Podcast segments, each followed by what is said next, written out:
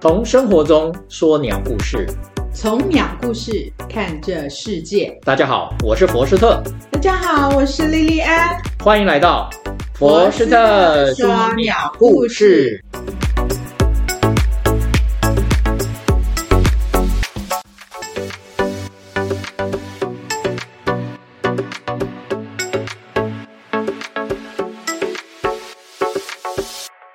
嗨，福斯特，听说 Hello 你最近要去做鸟类调查，是啊燕子调查吗？对燕子调查，对哦，我们准备在这个春天啊，因为候鸟准备要北返了嘛。那在这个北返自己要来到之前呢，我们要先做一个前期的观察研究。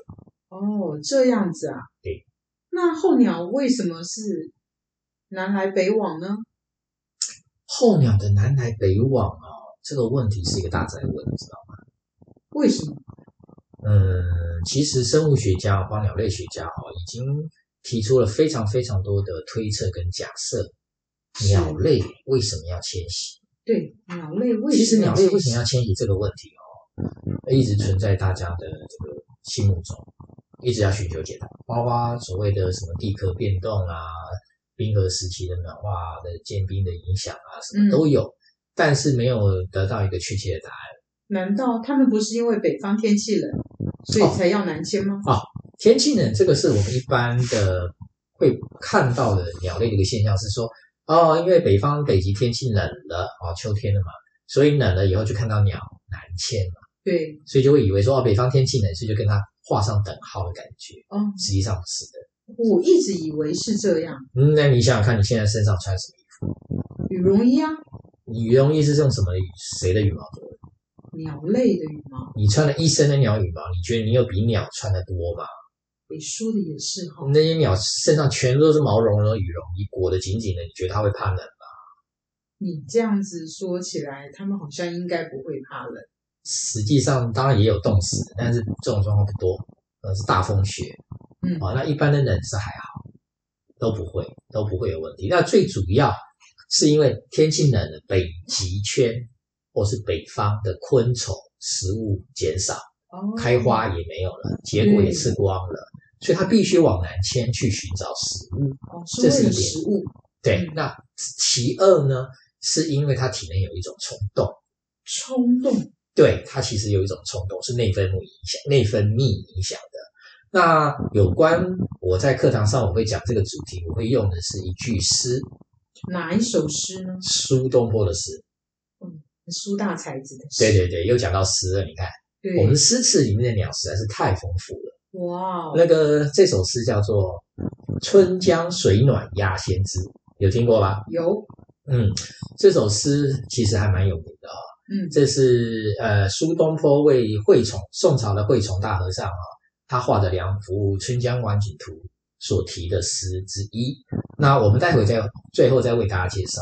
那我先讲《春江水暖鸭先知》这首诗，其实它很简单的描写说，因为春天到啦，对，水变暖啦、对那啊水变暖，水变暖这件事情，它代表什么？它代表着什么？它代表太阳慢慢慢慢怎么样？日照增加，天气越来越暖对，好，那这件事，所以呢，他就写说啊，压先知嘛。那实际上是为什么压先知呢？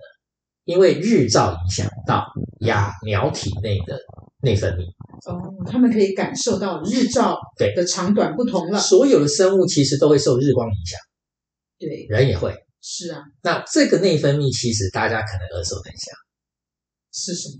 褪黑激素哇，哦就是褪黑激素影响到鸟类迁徙的冲动。是这个样子，哎，对，就是日照的长、日照的短影响到它的冲动，哦所以它就会。南迁北返。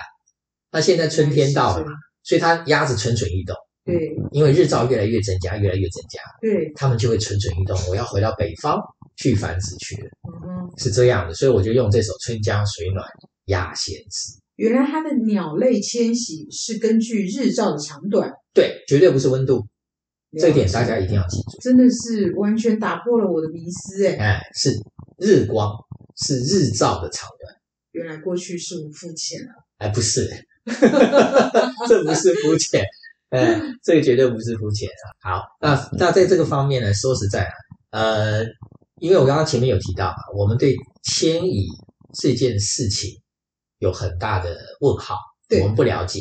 可是我们现在只了解他为什么有这种冲动。是但是很有趣的是，我们从观察又发现啊，光是在台湾哦，我们就会发现很多的候鸟变成留鸟，哦，有部分啊留下来了，留下来了，不留下走在了台湾繁殖生小孩，生小小鸟了，生小宝宝了，对，它就变成候留鸟从了。候鸟变留鸟，对，但是它的候鸟族群还在，哦但是有部分留下来变留鸟了。嗯哼，对，那你说那冲动又怎么回事？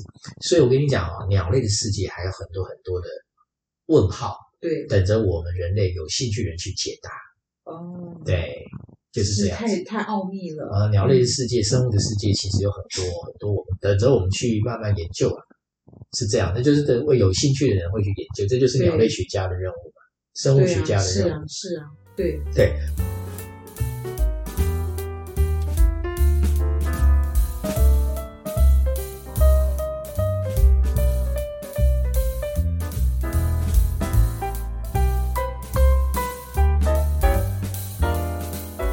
那刚刚有提到说我们要讲讲这个春江水暖鸭先知，对啊，这个是一个小故事啊。哦，又有关于苏东坡的故事了，对，苏东坡这首诗很番外有篇很有啊。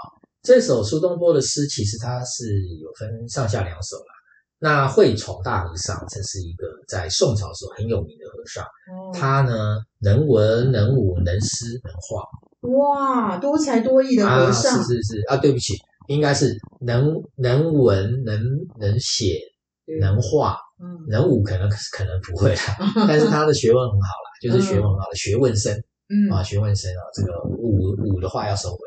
那这个学问生其实他呃画了两幅图啊，春江晚景图。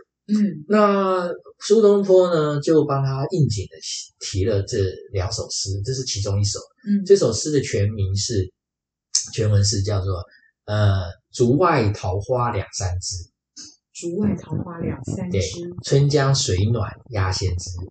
春江水暖鸭先知。蒌没蒿有蒌蒿满地芦芽短。”哦，正是河豚欲上时。哇，好符合苏东坡这个美食家的情境啊！嗯，有体会。最后一句话竟然又跟吃有关，对，就是前句的蒌蒿满地，对，就是配配合应景的春节嘛，对。春天到了，所以这个植物的芦芽长出来，短本短，来本来念的前面几句，好美的一幅画哦。后面就变成菜谱了。对，对，这就是中坡在这首诗里面所展现的黑色幽默。为什么呢？嗯刚刚前面讲画是谁画的，是那位多才多艺的大和尚。